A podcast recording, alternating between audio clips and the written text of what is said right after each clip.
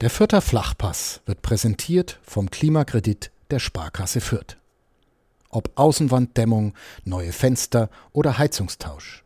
Sanieren Sie Ihre Immobilie einfach und günstig, ohne Grundschuldeintrag bis 50.000 Euro. Denn Sanieren hilft Energiesparen. Der Klimakredit der Sparkasse Fürth. Liebe Zuhörerinnen und Zuhörer, herzlich willkommen zu einer neuen Folge unseres Podcasts Mitmenschen. Mein Name ist Isabella Fischer und ich bin Volontärin im Verlag Nürnberger Presse. Ich bin heute zu Gast in München und mir gegenüber sitzt eine Frau, die vom Alter her meine Großmutter sein könnte. Ja, warum ist das heute wichtig? Diese Frau hat eine Zeit erlebt, die ich persönlich nur aus den Geschichtsbüchern kenne und aus Museumsbesuchen. Und über diese Zeit möchte ich heute mit ihr sprechen. Mitmenschen, ein Podcast von nordbayern.de. Mit Menschen, die verändern bewegen, unterhalten. Mit Charlotte Knobloch, der Präsidentin der israelitischen Kultusgemeinde München in Oberbayern. Liebe Frau Knobloch, schön, dass es geklappt hat. Ich freue mich auch sehr, Sie begrüßen zu können. Am 27. Januar 1945 wurde das Konzentrationslager Auschwitz befreit. Anlässlich des Gedenktages hielten Sie dieses Jahr, also im Januar, im Bundestag eine Rede. Gleich zu Beginn haben Sie gesagt, ich stehe vor Ihnen als stolze Deutsche der Satz ist nicht selbstverständlich nach all dem, was Sie erlebt haben, oder? Dieser Satz ist ein Satz, den ich äh, geprägt habe bei der Grundsteinlegung der neuen Hauptsynagoge in München. Indem ich nicht die Worte benutzt habe, das, die haben, das hat sich dann natürlich darauf entwickelt, aber ich habe gesagt, ich habe die Koffer ausgepackt. Und das war für mich sehr, sehr wichtig, dass ich ab diesem wunderbaren, für uns so wunderbaren Datum die Möglichkeit gesehen habe, dass die Menschen uns mögen. Ich habe das, ich hab das gespürt. Die Tage dieser Grundsteinlegung, beziehungsweise auch nach der, nach der Eröffnung der Synagoge, diese Tage, die sich da gezeigt haben, habe ich wirklich wahrgenommen, dass alles anders ist, wie ich es, Jahrzehnt, wie ich es jahrzehntelang nach 1945 erlebt habe oder mir vorgestellt habe, dass es so ist. Das ist natürlich ein, äh, eine, eine Zeit gewesen, wo ich mich in, äh, mit diesen Worten nicht in, in irgendeiner Form ins, in den Vordergrund äh, gestellt habe, sondern es war mir immer wichtig, meine Familie, die sich natürlich im Laufe der Jahrzehnte, äh, sagen wir mal seit, äh, seit Ende des Ersten Weltkriegs, äh, des zweiten, Entschuldigung, des Zweiten Weltkrieges, also von 1945 bis 1975, 1980 waren, äh, waren diese Worte für mich nicht aussprechbar, weil ich, äh, weil ich das auch nicht so gesehen habe. Äh, ich habe mich dann, als meine Kinder mich nicht mehr brauchten, habe ich mich mehr für die Öffentlichkeit engagiert, natürlich in, in unserem Gemeindeleben und habe äh, vieles erlebt, was man natürlich als Hausfrau und Mutter nicht so äh, äh, zu spüren bekommt. Und habe gemerkt, es ist ja alles ganz anders, wie du dir das vorgestellt hast. Also die Öffentlichkeit, die ich da, äh, wie soll ich sagen, äh, gesucht habe und äh, mich auch im Sozialbereich da zur Verfügung stellte und auch, es war mir wichtig, dass ich mit Menschen zu tun habe, die den Holocaust überlebt, habe, überlebt haben, aber keine Verwandte mehr haben. Das war damals noch äh, wirklich in vielen Fällen vorhanden, dieser Zustand. Und da habe ich mich da, äh, um die Menschen hauptsächlich gekümmert, damit sie auch Ansprache haben, damit sie auch sich äh, unterhalten können. Und wenn irgendwas zu tun war, habe ich das natürlich auch, auch gemacht. Und über diese Wege bin ich dann in die kleine jüdische Politik gekommen und bin dann äh, bin dann auch äh, dann, äh, habe mich dann auch zur Verfügung gestellt, äh, im Vorstand tätig zu sein. Aber da hat es begonnen, dass ich gesehen habe, das ist ja alles eigentlich wunderbar.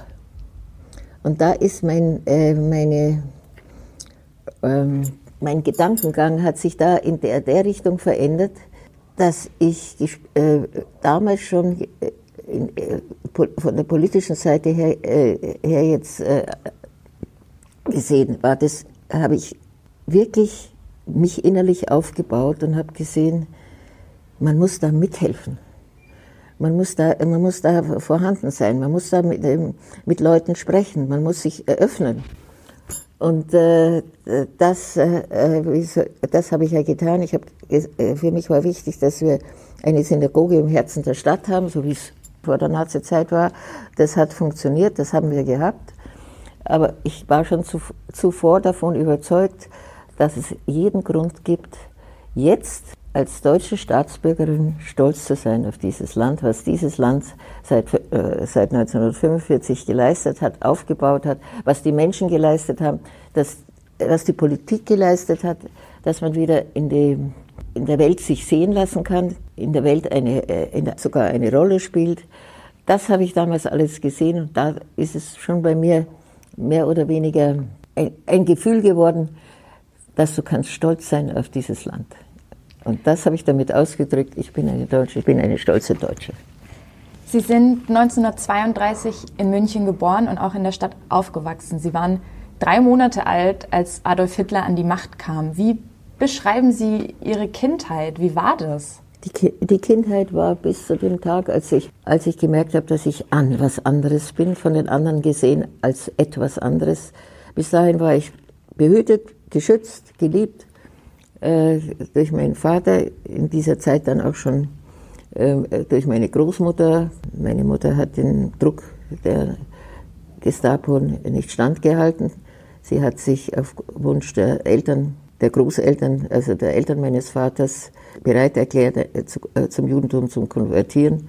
Das hat den Nazis nicht gepasst und sie haben sie unter Druck gesetzt und sie hat dem Druck nachgegeben und hat uns verlassen und wurde dann auch geschieden, die Ehe.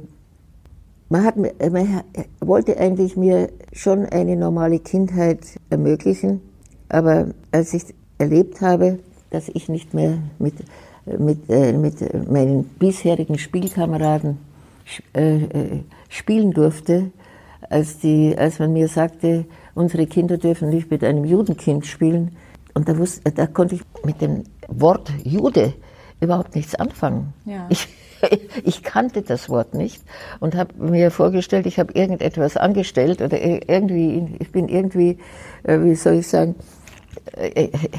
in eine Geschichte hineingekommen, wo ich äh, gar keine Ahnung habe, aber ich wusste nicht, was, was das ist. Und als meine Großmutter äh, mir, erklären, mir erklären musste, dass das äh, ein Begriff ist, der uns von den anderen in, in, durch die Religion untersch äh, unterscheidet, aber nur da, das ist ja eine private Angelegenheit. Äh, da habe ich aber gespürt, ich bin anders.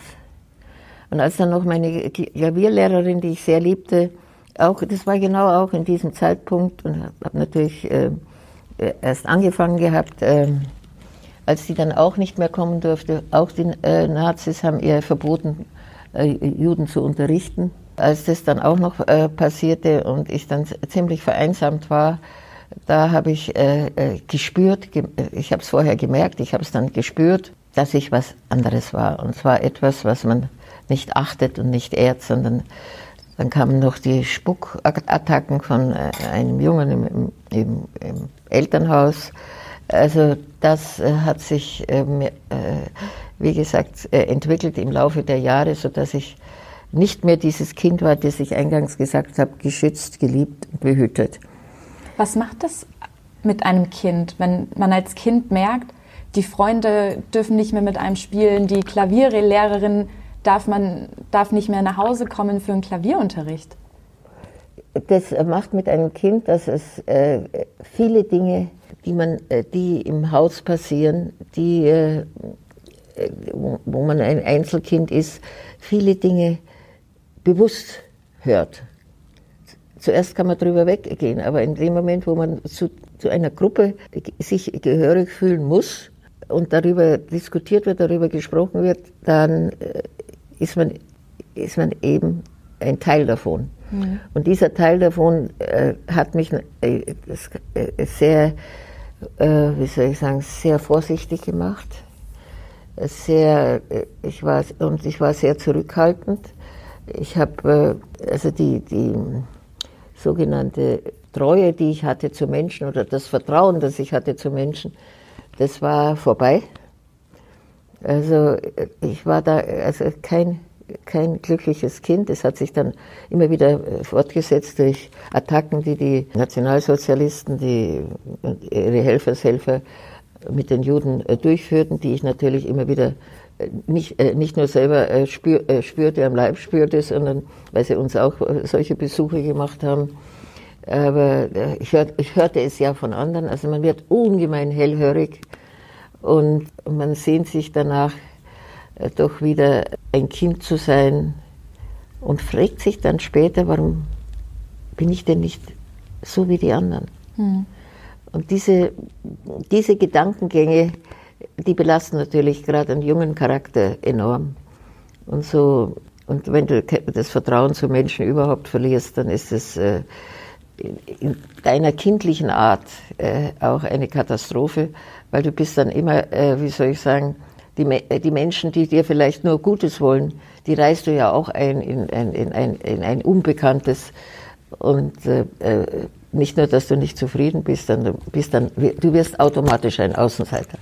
Ja. Und, das, und das hat meine Kindheit, solange ich in München war, begleitet. Werbung. Regional, heimatverbunden und einzigartig. Das sind die Geschichten hier bei uns im Mitmenschen-Podcast. Und die Philosophie der Pyraser Brauerei. So unterschiedlich die Metropolregion Nürnberg mit ihren Mitmenschen ist, so vielfältig ist auch das Pyraser Sortiment. Von Bier über Limonaden und Säften bis hin zu Mayu, dem neuen Erfrischungsgetränk aus Guayusa-Tee. Die Pyraser Landbrauerei hat für jeden das richtige Getränk. Wann haben Sie gemerkt, Frau Knobloch, dass es wortwörtlich um Leben und Tod ging für Sie? Das habe ich, das habe ich, das habe ich gemerkt, dass Sie, als, ich kannte ja die ganzen Themen. Ich habe ja erlebt, wie die Leute mit ihren Deportationsbefehlen zu meinem, zu meinem Vater gekommen sind, wollten wissen, ob, sie da, ob, sie, ob da was geändert werden kann, ob man das in irgendeiner Form ändern kann, weil er als Rechtsanwalt dann seine Zulassung hat man ihm ja entzogen, er durfte nur mehr für jüdische äh, Personen tätig werden, was damals äh, sowieso kein Thema war, aber äh, man hat den jüdischen Anwälten damals den Namen Konsulenten gegeben. Und das wussten die Leute und haben gedacht, mein Vater kann da was machen, er konnte ja nichts machen. Aber da habe ich die, die, das Leid und die Angst der Menschen erlebt, wie sie, äh, wie sie ihre Papiere gezeigt haben, die ihnen die Aufforderungen waren, in München zu verlassen.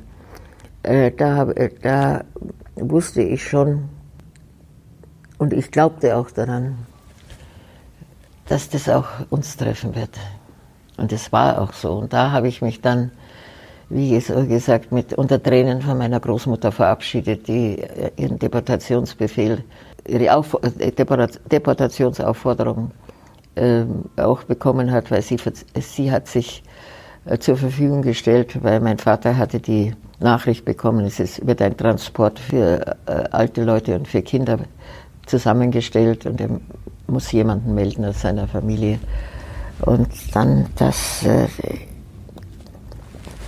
dies, und da wusste ich, weil die Leute ja auch äh, erzählt haben, was sie glauben und was gestimmt hat, was sie glauben, was, äh, wenn sie in den Ostblock fahren müssen, was da mit ihnen passiert.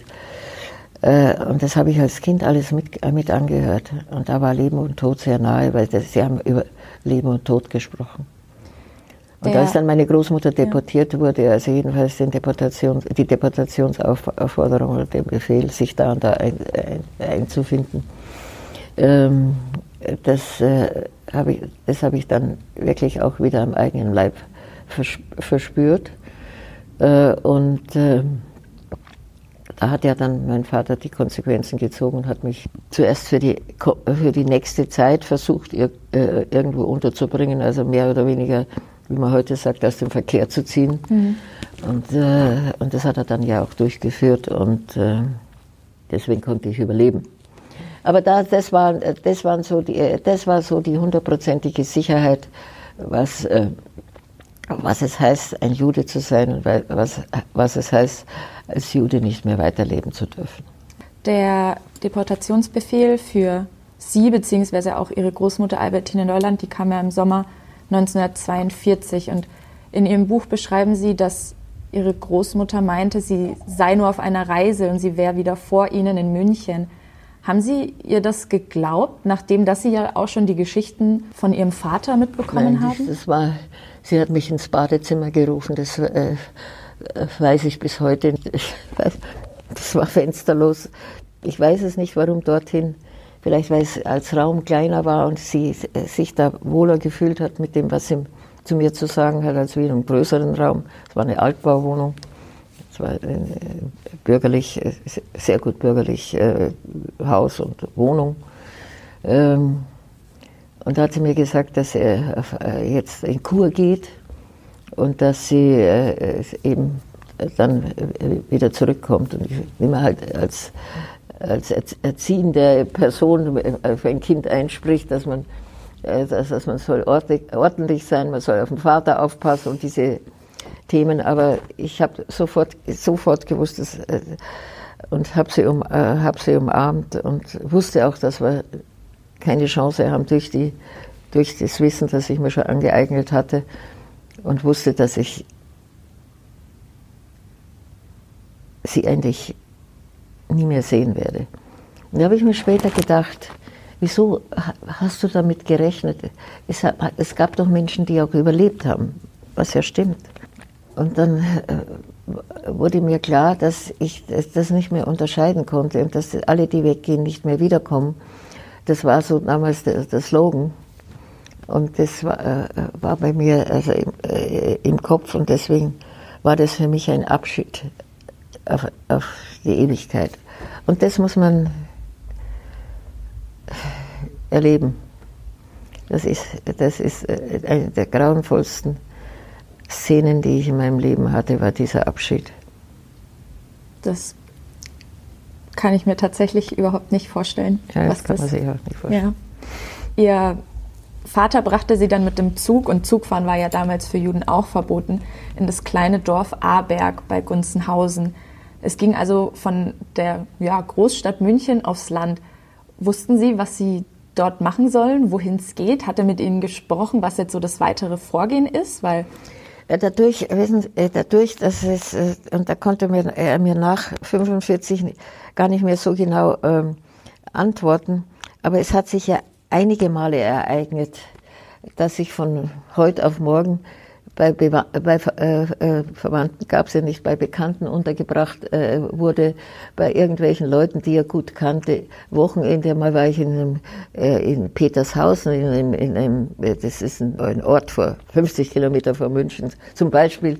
Da bin ich dann hingekommen, da, das war sogar so mehr, äh, bin da untergebracht worden zum Schlafen. Das waren so, das waren von katholischen Schwestern, mit denen hat er ein äh, gutes Verhältnis gehabt, auch nach 1945. Mit denen hat er, äh, die haben gut zusammengearbeitet, hat da glaube ich auch Spenden hingegeben und äh, die haben mich da genommen. Aber da wurde mir nie gesagt in irgendeiner Form und ich habe auch nicht gefragt.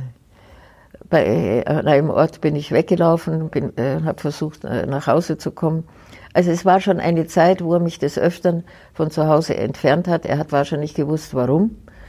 Äh, hat es mir aber nicht, äh, nicht gesagt und ich hab, äh, wollte immer fragen, aber ich habe gesehen, mit einer Frage würde ich ihn sehr, äh, wie soll ich sagen, sehr negativ treffen. Und die habe ich dann aufgegeben. Und wie ich da angekommen bin, war das für mich natürlich was vollkommen Neues. Ich kam aus einem bürgerlichen Leben und es war ein kleiner, äh, äh, kleiner Bauernhof, der das hatte, von wo er leben konnte, aber nicht darüber hinaus, äh, mit vier Kühen und allen sonstigen, äh, wie soll ich sagen, äh, Tieren, die mir dann das Leben sehr erleichtert haben, weil meine Liebe zu Tieren hat sich nicht nur dort entwickelt, die habe ich schon gehabt, aber sie hat sich hauptsächlich dann dort entwickelt, weil das waren meine Gesprächspartner. Ja, ich kam in eine ganz andere, ich kam in eine ganz andere Welt, wusste aber, dass da ist schon ein bisschen Egoismus rausgekommen, muss ich sagen, wenn ich, wenn ich da zurückdenke. Ich wusste, ich muss alles machen, was man mir sagt, beziehungsweise, also ich glaube, richtig, richtig, das richtig ist, ich darf nicht darüber nachdenken, weil dann kann ich mein Leben retten. Da war ich die Person, die mich selbst retten wollte. Äh, das ist, äh, das muss man sich auch äh, vorstellen äh, weil du dann damals, äh, weil du dann ja manchmal nicht, äh, nicht ganz der, der, äh, der Abfolge von verschiedenen äh, Tätigkeiten oder sonstigen äh, vielleicht nicht Folge leisten kannst oder willst, aber im Endeffekt habe ich das dann schon verstanden. Ich, damals ja, gab es ja keine Männer mehr im Dorf, nur, nur, Frauen und Kinder und die haben dann auch im Sommer, also das, auch im Winter oder die, oder die älteren, die älteren Leute, diese Bauerneinrichtungen, die Bauernhöfe, haben die dann auch bewirtschaftet. Und da war ich auch dabei. Und ich kenne, ich kenne also den Ablauf sehr genau von Sommer, von Frühling, Sommer, Herbst und Winter in der Landwirtschaft. Sie sind bei der Familie Hummel untergekommen. Mhm. Ähm, Christentia Hummel war das ehemalige Dienstmädchen ihres Onkels Willi. Sie hat sie aufgenommen und als ihr uneheliches Kind ausgegeben. Auf den, äh, sie, hat es, die, sie hat es von sich aus, äh, wie soll ich sagen, in der Hinsicht äh, getan, weil sie das akzeptiert hat, was die Leute ihr nachgesagt haben. Mhm. Es ist halt immer so, wenn einer ein bisschen sich äh, von den anderen abgrenzt. Das hat sie gemacht, weil sie eine sehr, sehr fromme religiöse Frau war. Und dadurch war sie, äh, äh ist dann, äh, äh, sagen wir mal, die Mehrheit der Menschen schon ein bisschen eifersüchtig, dass die also sich vielleicht in, äh, sich vielleicht für was anderes hält, was die anderen, wie es halt manchmal, äh, wie es halt manchmal so ist in Beurteilungen. Ja. Und deswegen hat man natürlich, äh, hat, das hat irgendjemand aufgebracht und wurde dann zum, zum, zum Dorfklatsch sozusagen hochgehoben, dass sie die äh, religiöse und fromme Frau, also da ein, ein Bankert hat. Und, dieses, und dieser Banker war, war ja da und die Zeit, wo sie in, in Nürnberg gearbeitet hat, die hat ja mit dem übereingestimmt. Ich kannte sie ja auch aus dieser Zeit. Äh, also das, äh, jetzt äh, amüsiert man sich darüber. Aber war das damals nicht ein Skandal? Dass auf einmal ein zehnjähriges Mädchen in Aarberg Ja, das, das, hat sich auch, wie gesagt, und und das hat sie dann, dem hat sie dann zugestimmt und sie hat dann später immer wieder gesagt, ja, das äh, ist mir vom lieben Gott eingegeben worden. Sie hat, sie hat daran geglaubt. Sie wusste ja, davon wusste sie ja nichts. Diese Idee hat sie ja nicht äh, mehr oder weniger aufgenommen. Es war ja auch so, dass äh, diese Gespräche, die mein Vater mit der Familie geführt hat, die waren ja so dahingehend, dass das auf eine gewisse Zeit ist und er sich dann äh, vielleicht etwas anderes äh, suchen kann für mich oder was auch immer. Aber damit äh, wurde das dann ähm, eine feste Angelegenheit. Äh, und äh, die, die haben das durchgehalten. Ich muss sagen, die Menschen tun mir heute noch leid, weil das, da gibt es ja Dinge, die ich äh, die ich als normal angesehen habe und die gezittert haben, ob ich nicht äh, in irgendeiner Form mich verspreche. Weil es, es waren immer, äh, wie soll ich sagen, in einem Spannungszustand, wenn sie gesehen haben, dass Leute mich angesprochen haben und dass Leute aus dem Dorf mit mir reden, gered, äh, geredet haben. Jetzt wussten sie nicht, sie wussten nicht, dass sie nicht wussten, dass sie gefragt haben, aber sie wussten nicht, was ich antworte. Mhm. Aber da kannten sie nicht die Vorgeschichten, da kannten sie nicht die, äh, den Grund, warum ich überhaupt dort aushalten würde und ausgehalten habe. Das alles war ihnen ja nicht in der Form bekannt, wie ich es tatsächlich gespürt habe. Aber das, äh, äh, wie, wie, gesagt, das hat sie dann zum, äh, zum Anlass genommen. Also der, äh, das muss man ja schon sagen, der katholische Pfarrer, das war ein katholischer Ort, und der katholische Pfarrer, der dort war, der, zu dem ist sie gegangen, hat ihm das alles erzählt. Und der hat dann, wie sie immer gesagt hat, seinen Segen über, dies, über diese Tätigkeit gegeben und muss sagen, er hat mich auch in dieser Richtung äh, sehr geführt. Ich hatte doch keine Ahnung, was man alles in der Kirche zu tun hat, um nicht aufzufallen. Nicht, um nicht aufzufallen. Ja. Äh, dass, dass Fragen gestellt werden oder irgendwas. Und das hat immer, das hat so gut funktioniert, weil ich ja, ich wusste ja, ich muss das machen. Ich muss alles das machen. Ich muss auch schauen, was die anderen machen, damit, äh, damit ich überleben kann.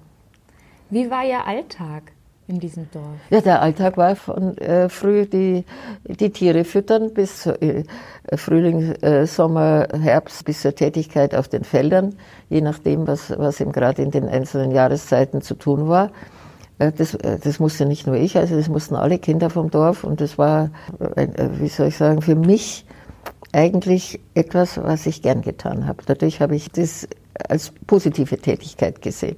Die negativen Tätigkeiten waren die, die deutschen, das deutsche Radio im, in den Volksempfängen zu hören. Weil da habe ich immer mir vorgestellt, dass äh, ich vielleicht hören kann, dass dieser Krieg zu Ende ist und dass sich alles zu unseren Gunsten vielleicht darstellen wird. Und da war ich zum ersten Mal glücklich, als Leningrad gefallen ist. Da habe ich, da habe ich mir in meiner kindlichen Idee, äh, in meinen kindlichen Gedanken, äh, die manchmal gar nicht so kindlich waren, aber da, da waren sie dann schon so, ja, jetzt ist bald der Krieg aus. Das lief über die Normandie bis, äh, bis 45. Also ich war in meiner Hoffnung total verfrüht. Aber ich meine, ich kannte dann äh, die, die, äh, diese Nachrichten, die damals durchgegeben wurden. Und die waren natürlich bis zuletzt immer positiv. Also ich, ich war nicht so ähm, glücklich darüber, was ich immer hörte, weil es war, war immer von Sieg und geordnetem Rückzug die Rede, um an anderer Stelle wieder anzugreifen. Na gut, das hat man sich ja dann vorgestellt, dass das auch so ist.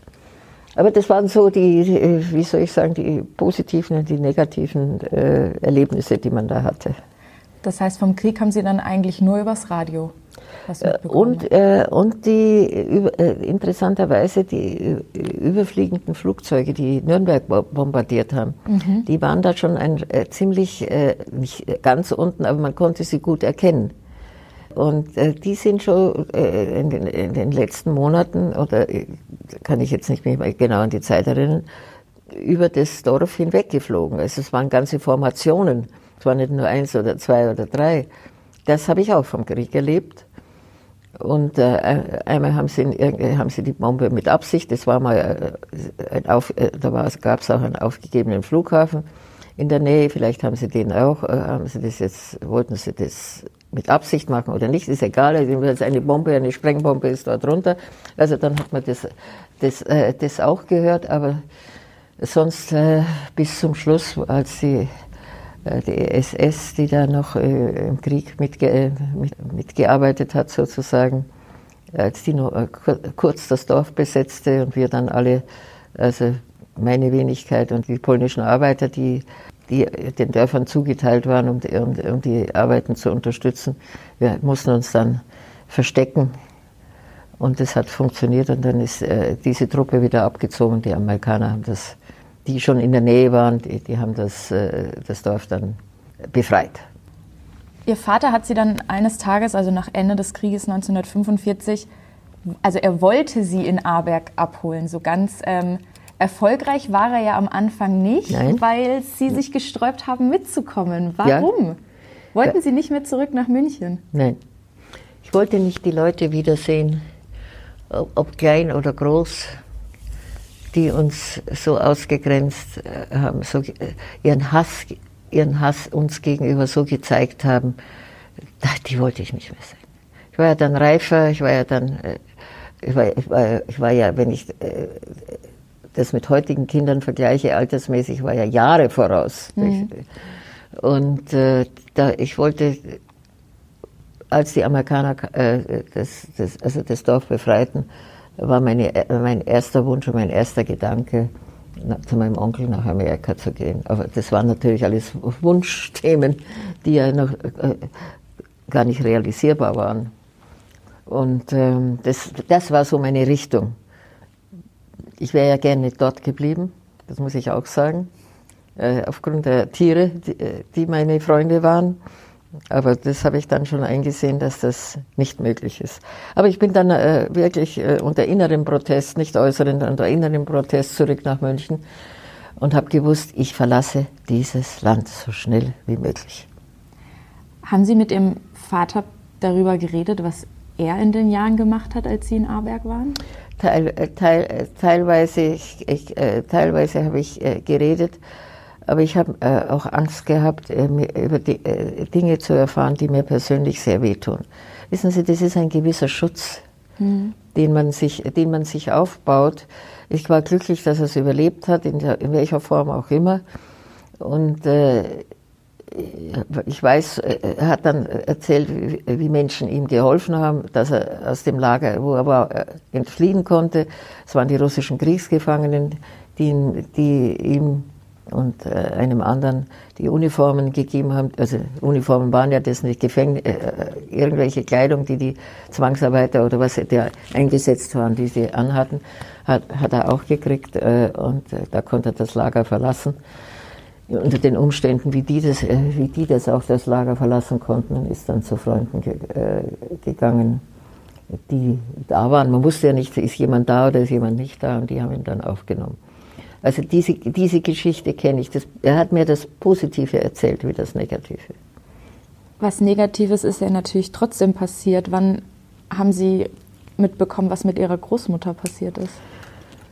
Ja, die Frage habe ich lange zurückgestellt, weil für mich war das, weil, ich, weil niemand gesprochen hat, äh, dann ein hundertprozentiges Thema. Und dann ist, es, äh, ist mein Vater selbst auf mich zugekommen, weil er die Einzelheiten dann erfahren hat und hat die mir mitgeteilt. Sie waren aber, dann. Aber die Frage ja. ist, kam nicht von mir. Ja, die, wie war Ihre Rückkehr nach München? Sie haben ja, Sie wollten natürlich nicht zurück. Ähm, ich wollte nicht zurück. Ja, und dann waren ich, die Leute, da. ich ja. habe die Leute, ich habe die Leute schon gleich äh, äh, im Haus getroffen, schon die, die, mhm. ich habe die Leute von gegenüber gesehen, ich habe die Menschen gesehen. Die Juden mussten ja alle nur in einem speziellen Geschäft einkaufen. Ich habe die, das war sogar in der Nähe von uns, ich habe die gesehen und die haben uns nicht gut behandelt. Also ich meine, Du bist ja, wenn du auf die Straße gegangen bist, nur den Leuten begegnet, mit denen du vorher in irgendeiner Form zu tun hattest und gewusst hast und dich erinnert hast, hast und du hast dich erinnert an, äh, wie sie, wie sie, zu, äh, wie, äh, wie sie sich zu dir benommen haben. Und deswegen, das, das, also das ist mir schon mehr oder, mehr oder weniger in, in die Gedanken gekommen. Deswegen wollte ich nicht zurück. Weil ich wollte abschließen jetzt endlich sind, äh, können, sind wir wieder äh, Menschen. Ja. Wir müssen uns nicht verstecken, müssen nicht, äh, es ist, ist alles nicht so einfach.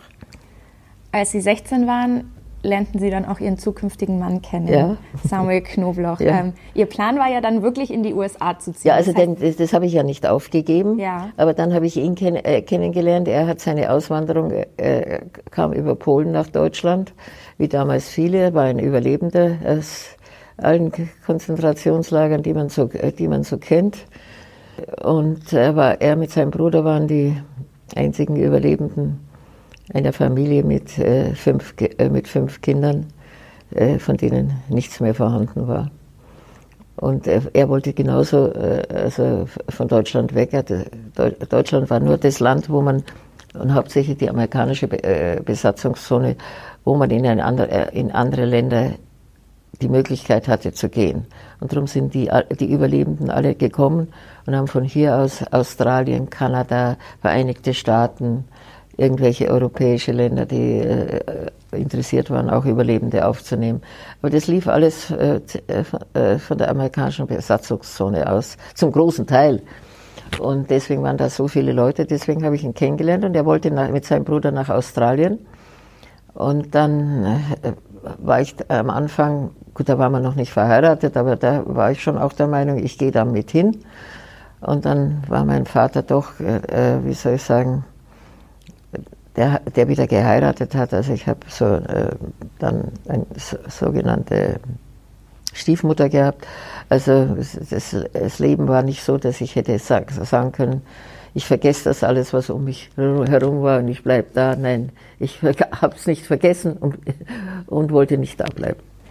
Aber der Grund, warum Sie ja dann doch erstmal blieben, war ja ein, ein sehr erfreulicher. Ihr Sohn Bernd wurde geboren.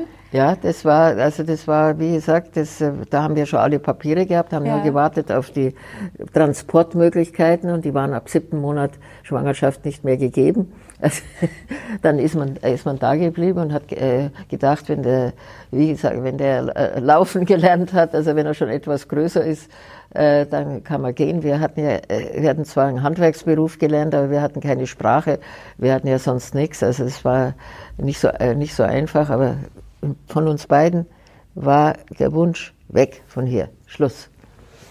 Und, äh, und das hat sich eben dann so ergeben, dass äh, nach dem ersten Kind kam bald ein zweites und dann, dann war natürlich äh, die, äh, waren die, zwar die gepackten Koffer, auf die ich später zurückgekommen bin, die waren, äh, die waren schon da, aber die waren nicht ausgepackt. Also man hat immer noch gesagt, ja, ja, also wenn die größer sind, gehen wir und so fort und so weiter. Und äh, das war dann, es, es hat sich dann nicht ergeben. Auch, äh, auch, unsere, äh, äh, auch unsere Visa verfielen und alles Mögliche. Also dann haben wir notgedrungen uns dazu, äh, dazu soll ich sagen, äh, also wir, wir haben, äh, haben wir uns beschlossen, dass wir warten jetzt und bei der nächsten günstigen Gelegenheit gehen wir. Wie man halt so sagt. Das ist, wenn man was verschiebt. Man was dann ist, dann. dann da, aber das hat sich eben nicht ergeben. Und ich, wenn ich darüber rede oder darüber gefragt werde, sage ich immer, Gott sei Dank, konnte ich über, äh, konnte ich vieles, konnte ich viel, meine Meinung revidieren, konnte über vieles äh, nachdenken, konnte vieles Positive erleben und konnte äh, behilflich sein, dass andere auch so denken wie ich. Und das ist ja das Entscheidende. Und Sie konnten natürlich auch in Ihrer Heimatstadt München noch vieles bewegen. Ja, das, das war natürlich, ein, das konnte man am Anfang nicht, äh, nicht, äh, nicht wissen. Aber ich habe schon, ich hab schon gemerkt, dass diese kleine, kleine Gemeinde wächst. Das kommen bei allen kommen Nachkommen.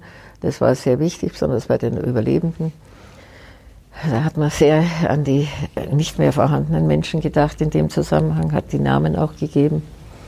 Es war schon auch eine keine fröhliche Zeit, aber äh, es, sie war so und, und, man musste noch aushalten von, von den äh, Brüdern und Schwestern aus dem Ausland, dass wir es vorgezogen haben, was nicht gestimmt hat, aber das konnten die ja nicht wissen, dass wir die es vorgezogen haben, es uns vorzuwerfen, dass wir im Land der Mörder leben.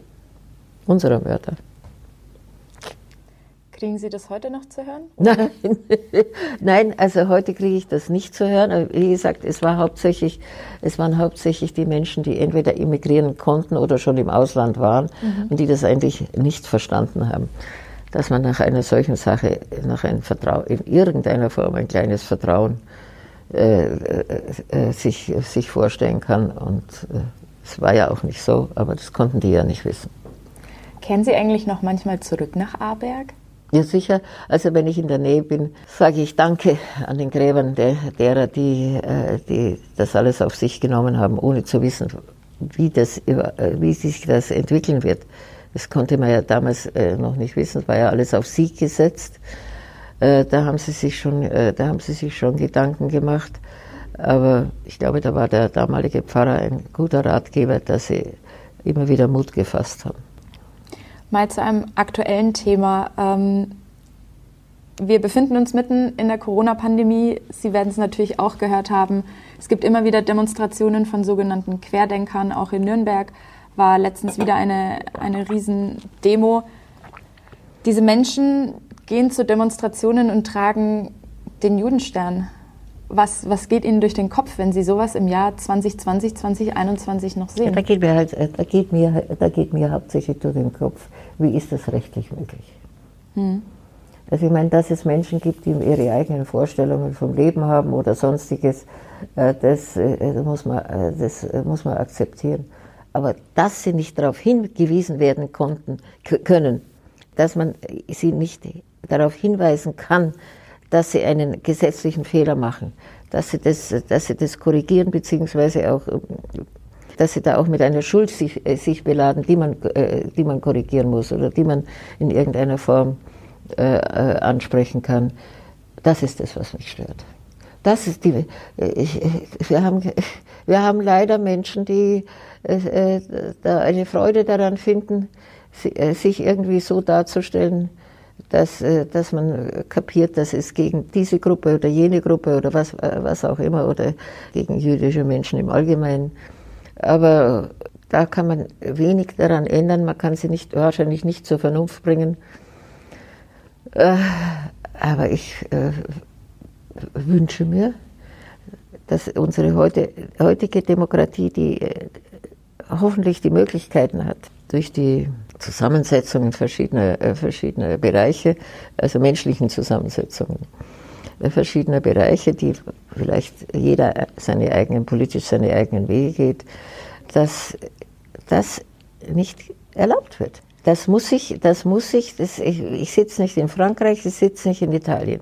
Ich sitze in einem Land, in dem Millionen Menschen nur ermordet wurden, weil sie einer Religion angehörten, äh, die dem Adolf Hitler nicht gepasst hat und, sein, und seinen Kumpanen. Und dann lässt man es zu, wenn über diese Dinge schamlos hinweggegangen wird?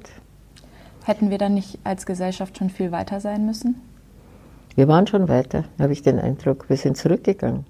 Wir waren schon weiter. Es hat unterschiedliche Parteien. Es hat rechte Parteien gegeben. Die Rechten sind immer wieder, oder die Rechtslastigen sind immer wieder dann nach einer gewissen Zeit verschwunden. Das ist jetzt, das ist jetzt nicht der Fall. Die sind, die sind da und gestalten auch, äh, haben auch äh, mehr oder weniger äh, Sätze und Ansichten äh, für die Öffentlichkeit ausgesprochen, die, äh, wo ich das, denselben Gedanken habe. Ja, Moment mal, ist das, ist das überhaupt, ist das überhaupt möglich? Kann man das heutzutage? Und Kann man sagen, dass, äh, dass, äh, dass die, der Gedenkort in Berlin ist ein Schandfleck? Kann man das sagen? Soll man das sagen? Ohne dass, ohne dass irgendetwas passiert? Nein. Also das sind so Dinge, da könnte man jetzt noch eine halbe Stunde darüber sprechen, über, das, äh, über diese Unverständlichkeiten, die mir persönlich sehr wehtun. Aber trotzdem kann ich Ihnen sagen, bin ich eine stolze Deutsche, weil das ist eine Gruppe, der ich wünsche, dass sie so in der Versenkung versinkt wie die Piraten und Co. oder was da noch alles gegeben hat. Äh, es hat ja einige gegeben, ich meine, die sich dann entweder äh, ihres, ihres Problems bewusst waren oder sonst äh, deswegen nicht mehr aktuell sind. Aber es, die Demokratie hat das alles ausgehalten, aber jetzt ist sie gefordert gewesen oder ist noch gefordert, diese Dinge, diesen Dingen nicht freien Lauf zu lassen. Das geht nicht. Wir müssen auf unsere Jugend achten. Wir müssen schauen, dass unsere, äh, unsere Nachkommen ein Miteinander finden, eine, eine, äh, eine Normalität,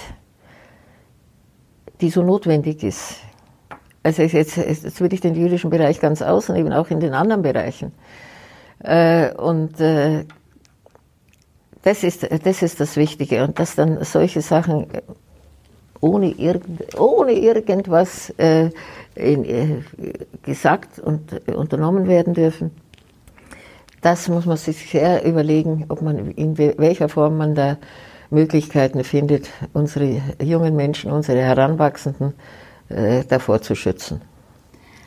In einigen Jahren, und muss man leider so sagen, wird es ja auch keine Zeitzeugen mehr geben, die die wirklich davon erzählen können. Machen Sie sich noch Sorgen um die Erinnerungskultur?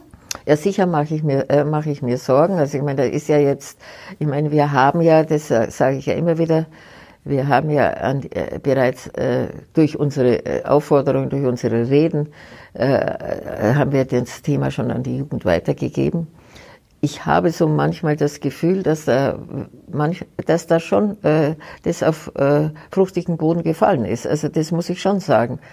Aber äh, es ist wichtig, dass man auch die Menschen findet, äh, die das, äh, die das äh, behüten können, die das, äh, die das mit den jungen Menschen diskutieren können, die das, die Ideen haben. Das ist äh, sehr wichtig, weil allein kann man, äh, kann, kann man ihnen auch dieses Thema nicht auffrachten. Also da, das ist, äh, sagen wir mal, zwei Generationen sollten da schon daran arbeiten. Aber die Grundlage müssen unsere Nachkommen schaffen. Und ich bin da sehr positiv eingestellt, dass wenn es gut, äh, äh, wie soll ich sagen, wenn das gut angepackt wird, dass, das, dass man dann eine gewisse äh, Erinnerung und Gedenkkultur äh, durchführen kann und dass die gewissermaßen erhalten bleibt.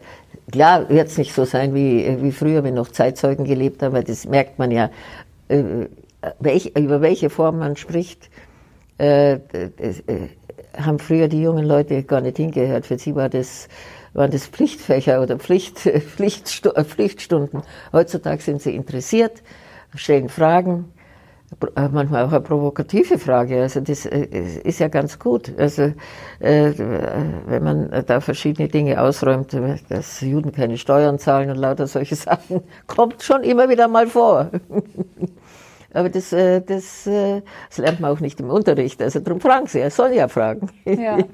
Aber trotzdem ist es wichtig, dass, dass man da heutzutage, dass da noch die etwas Älteren mit, äh, mit der heranwachsenden Jugend äh, äh, für die Zukunft sich zur Verfügung stellt und festhält daran, was, wir, was an diesem Land geschaffen wurde und wo ich mit, mit, mit großer Kraft sagen kann und sagen will und gesagt habe, ich bin eine stolze Deutsche.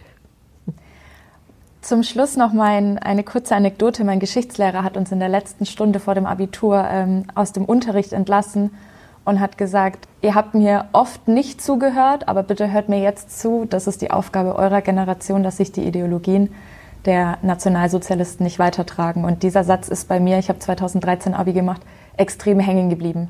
Also ich habe auch schon mehrmals ähm, Yad Vashem besucht und deswegen habe ich mich auch extrem gefreut, dass das heute geklappt hat, weil ja, weil das einfach die Aufgabe aller ist, dass sowas nicht mehr passiert. Ja, das ist, äh, da gebe ich Ihnen vollkommen recht. Da, ohne, äh, ohne uns zu kennen, haben wir denselben Weg vorgeschlagen und denselben, äh, sie, zum, äh, sie zum großen Teil den Weg beschritten. Und da freue, äh, da freue ich mich ganz besonders, dass es wirklich junge Menschen gibt und ich bin davon überzeugt weil ich sie auch in der Hinsicht äh, äh erlebe, dass das einen, äh, eine gute Fortsetzung nicht wie gehabt, das kannst Menschen nicht ersetzen, aber dass es eine gute Fortsetzung gibt für unser Land, dass so etwas nicht mehr vorkommen kann, dass die Menschen sich, die, dass die Menschen die Grundlage haben, sich zu wehren und äh, die Politik sie dann auch unterstützt. Das finde ich sind sehr, sehr schöne Schlussworte für unseren Podcast. Ich glaube, ich hätte mit Ihnen noch Ewigkeiten weiterreden können. ich glaube auch. Aber jetzt müssen wir mal Schluss machen. Ja, ja ich weiß. Ich, ja, wissen Sie, das ist es ja. Man kommt auf ein Thema und das ist und ja so allumfassend. Das stimmt. Da auf kommen, ja, äh, da kommen ja äh, Dinge vor, wo man dann wieder abschweift. Also ich hoffe, Sie können was draus machen. Auf jeden Fall. Frau Knobloch, vielen lieben Dank, dass Sie sich ja, heute also Zeit ich danke Ihnen. Liebe Zuhörerinnen und Zuhörer, Wer bis zum Ende dieses Podcasts gekommen ist, dem ist hoffentlich eins noch einmal ganz klar geworden. So eine Geschichte, wie sie Frau Knobloch miterleben musste, dass Menschen aufgrund ihrer Hautfarbe, Religion oder Sexualität verfolgt und ermordet werden, das darf sich einfach niemals wiederholen. Und das ist unsere Aufgabe. Und wir können auch was dafür tun. Dieses Jahr steht die nächste Bundestagswahl an. Machen Sie bitte was draus. Ich bedanke mich fürs Zuhören und ich freue mich schon aufs nächste Mal. Tschüss.